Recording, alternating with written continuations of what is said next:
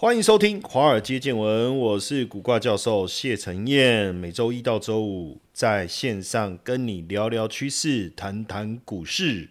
最近台股很强啊，强到破表啊，哇！光这个指数的部分就已经在创新高哦，连同台积电也持续创新高，联发科也站上千元。当然，在过年期间，其实我们就已经看到了美国的四大 CSP 业者，包含亚马逊、Meta 哦，还有这个哦 Microsoft 的等等哦，资本支出要持在今年要持续的增加，主要用来投资于伺服器，还有跟 AI 有关。那在年后呢，这几这几天呢，辉达公布财报以后，哇，比大家预期更好啊！哦，所以。基本上，产业这个资本支出正向的成长哦，那一定有助于台湾伺服器的供应链哦，尤其是 AI 相关业者。那当然，这个年前呢，美超为公布的财报确实让大家惊艳，而且对于今年的展望也相当的看好，更加验证 AI 伺服器的需求强劲。那 GPU 供应商辉达股价持续走高啊，甚至这个很多这个外资的报告，甚至持续上看辉达股价的一个表现。所以 AI 的热潮推动了这个产品要搭载 ARM 的 CPU 或 ARM 的技术，未来也会让 ARM 受惠，哈，也会让 ARM 受惠。所以整体来讲，不管是伺服器产业、哦板卡产业等等。都是有利的哦，都是有利的。那伺服器产业呢？AI 伺服器在去年就开始出货了哦，但是因为 CoWAS 产能的限制呢，出货量受限。那现在随着缺料缓解，预期 AI 伺服器的需求在今年会持续放量。CoWAS 的产能在去年第四季开始放量以后，哦，供应链交货周期长达二到三季。所以预计 AI 伺服器的需求会在今年第二季快速成长。所以虽然最近呢 AI 伺服器相关的个股有一些回档修正哦，包含了散热啊、电源供应等等，可是接下来第二季过后，一旦这个伺服器的需求开始放量哦，因为这个供应链哦，这个开始这个供货正常以后啊，我们就会看到这个精彩的一个演出哦。那伺服器供应链也在讲通用型的出伺服器啊，在去年库存去化之后，今年就会温和的复苏。那下半年因为 Intel 要推出这个 Bur Burch Stream 的伺服器平台，哈，那 AMD 也会推出这个啊 Turing 平台，这些这英文怎么都取得这么难念呢？搞什么鬼？也会带动今年的下半年到。明年伺服器的换机潮，那另外其实是在这个呃板卡跟 PC 的部分哦，那今年第一季 PC 其实还是淡季啊，五大笔电厂 ODM 厂商也预期这个第一季笔电出货量还是会呈现季减双位数哦，那品牌厂跟 OEM 厂其实都有预期今年的出货量会开始出现年增率个位数。那动能主要是来自于 Windows 十停止支援，哦，会带动了换机潮。哦，那加上消费需求的复苏，还有一个关键其实来自于 AI PC 的哈，AI PC 推出会有利于 PC 的 ASP 的提高。哦，那第一季显卡出货量有望继持平或继增。哦，那动能会来自于 NVIDIA 系列显卡，还有 AMD 推出的新中阶显卡。哦，新中阶显卡。那所以这个在伺服器供应链当中，其实我们还是认为，如果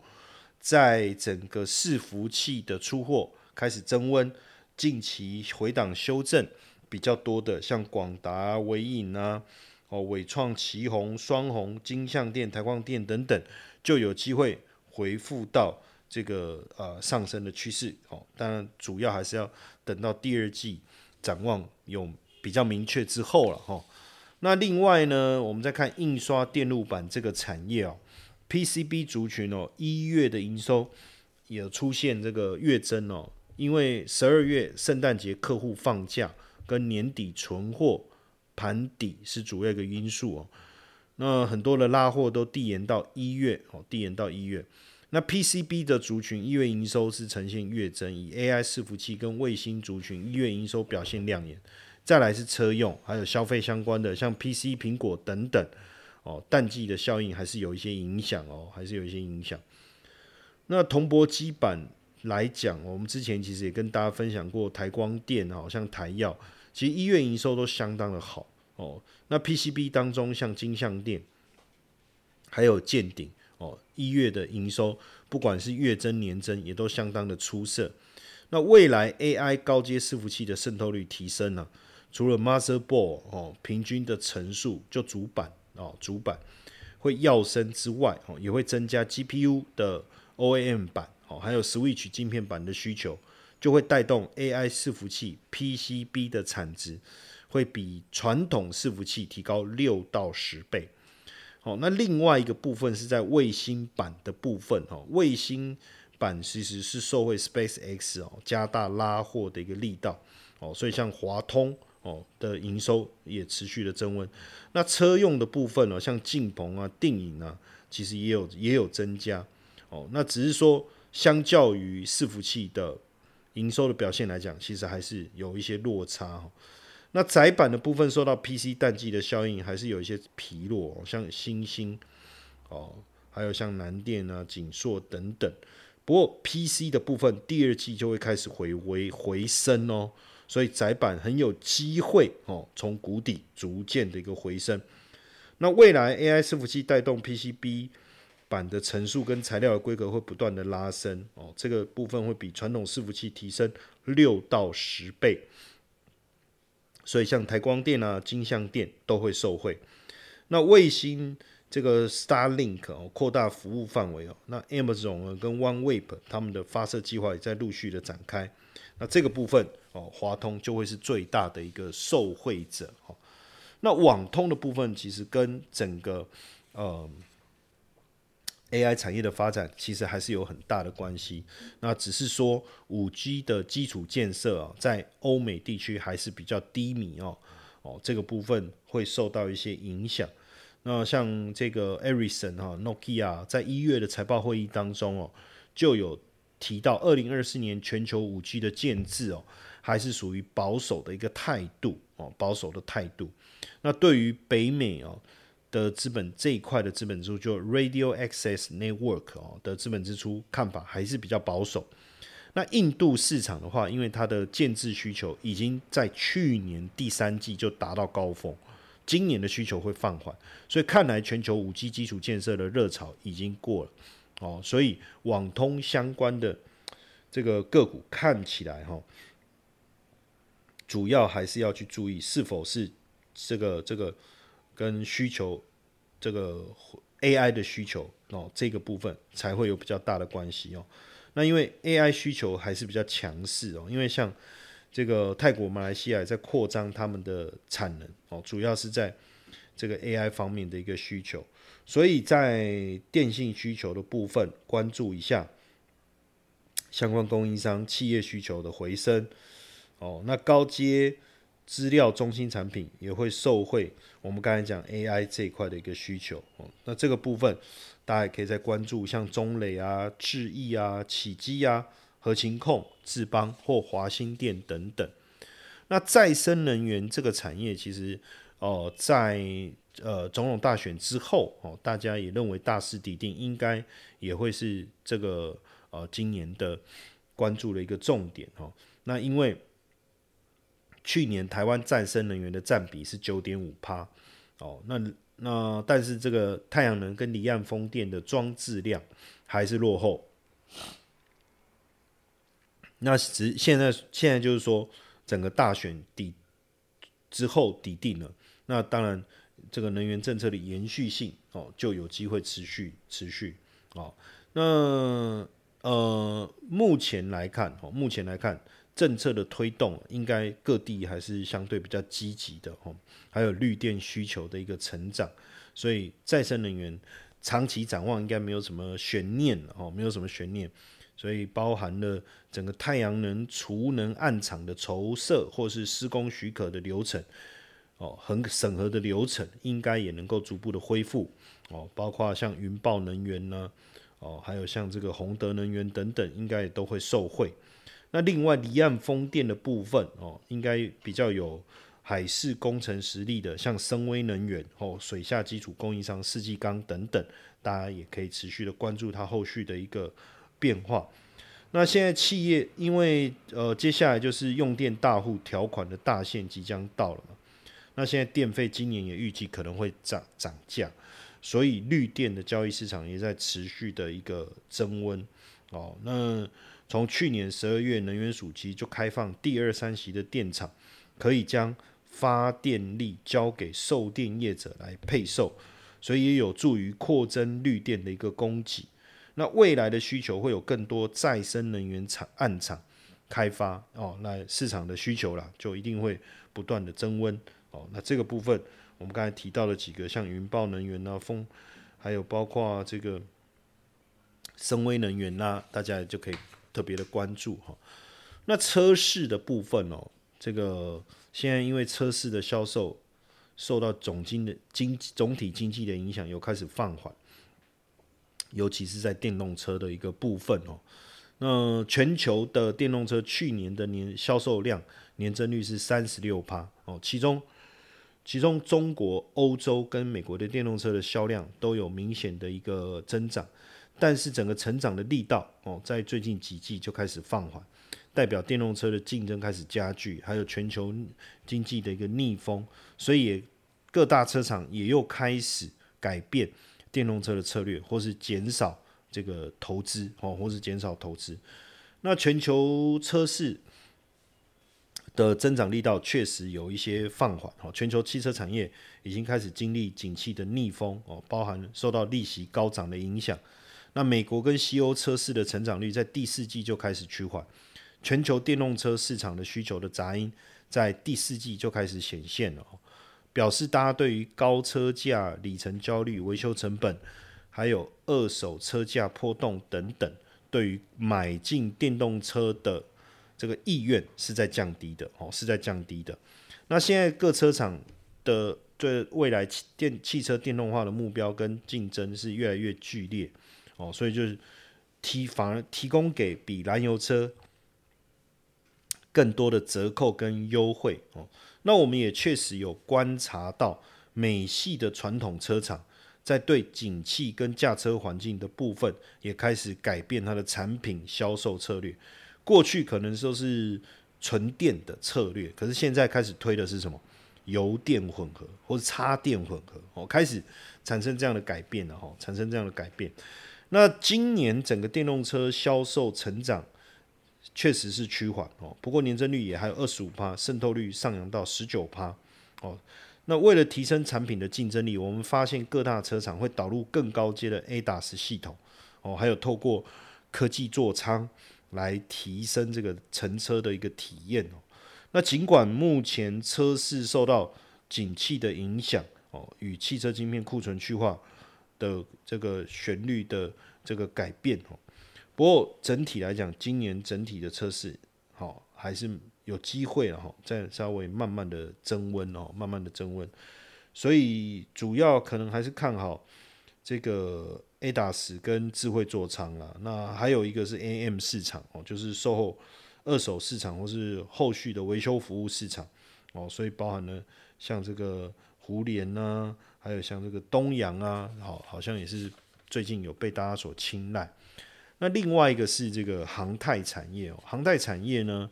呃，基本上未来可能波音的部分哦，因为扩产受限哦，七三七扩产受限，所以会加重全球飞机的一个短缺。全球的航空公司的机队在今年开始哦，到二零三三年，预计年成长率可以高达三成，所以呃。目前来看，航空公司是预计要营运的飞机架数是三万六千架哦，就全球的航空公司。但是目前呢，只有两万七千四百架哦，所以代表疫疫情之后，对于飞机的需求是大幅度的提高了。那二零二三年空巴交付的飞机量是七百三十五辆，但是他接的订单是两千三百一十九辆酒驾了哈，就就不不是喝酒驾车，是两千三百一十九架飞机。那波音交付的飞机数量是五百二十八架，但他接获的订单是一千四百五十六架，所以看来还有很多订单要交付哦。那台湾在航太方面供应链主要业务做什么？波音载体机的机身结构件哦，还有载体机 LEAP 引擎相关零件哦。那当然，目前来看，空巴跟波音的产量还没有回到疫情前的水准。最主要原因，第一个疫后缺工的问题，第二个乌俄战争的缺料的问题哦，这些都是影响哦。不过如果这这个飞机短缺是事实啊，哦，所以如果到时候缺料的问题能够解决的话，哦，对于像祝龙啊、汉翔啊、长龙航太等等，应该就会相对比较有利的哈。那另外是自行车产业哦，自行车产业当然去化。库存的速度是比较慢的哦，比较慢的。但是整体来看，欧洲台就是呃组装厂原物料库存的金额跟天数哦，从高点已经下滑四个 quarter 了。那整体库存预期在今年销售旺季之后，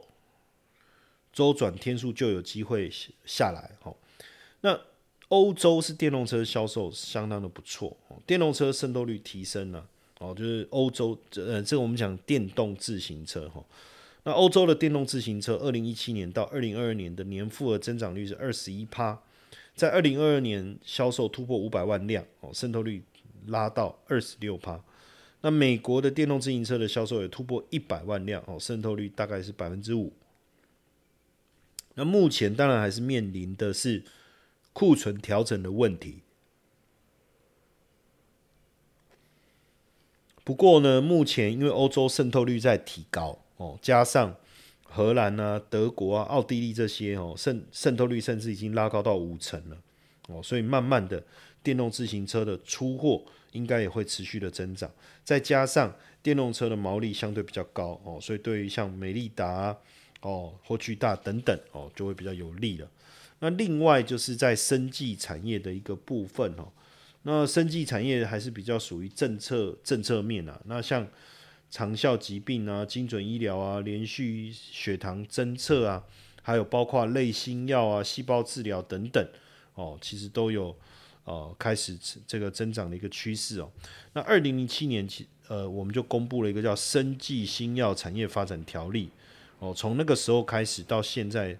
呃，十六十七年了哈。那台湾生技产业的市值已经成长超过十倍哦，成长超过十倍。那到去年底为止，生技市值的一点六兆，过去五年也成长了一倍哦。那现在在疾病控制啊、精准医疗、代谢疗法、生技蓝海等等，都是蛮值得观察的领域。那最后来看一下金融业了哦，今一月份金控整个获利成长相当的强劲哦。那美国第二季重启降息也。可也有可能递延到第三季了哈，那确实会有助于提升金融投资部位的评价哦，投资部位的评价。那就整体金控来讲哦，整体金控来讲，一月份的获利其实已经叫开始叫去年同期增长了，已经开始叫去年同期增长。那获利的情况也其实相当的稳定哦，所以金融股的部分。我觉得，我觉得今年大家可以特别的关注哦，特别的关注。那不管是证券啊、寿险或租赁啊，都相当的好哦。大型的金控，像中信金、元大金、国泰金跟富邦金哦，这些大家都可以持续的关注。但就今年上半年来讲，台股整体产业的发展的主轴，应该还是会在科技产业，尤其是跟半导体哦相关的族群。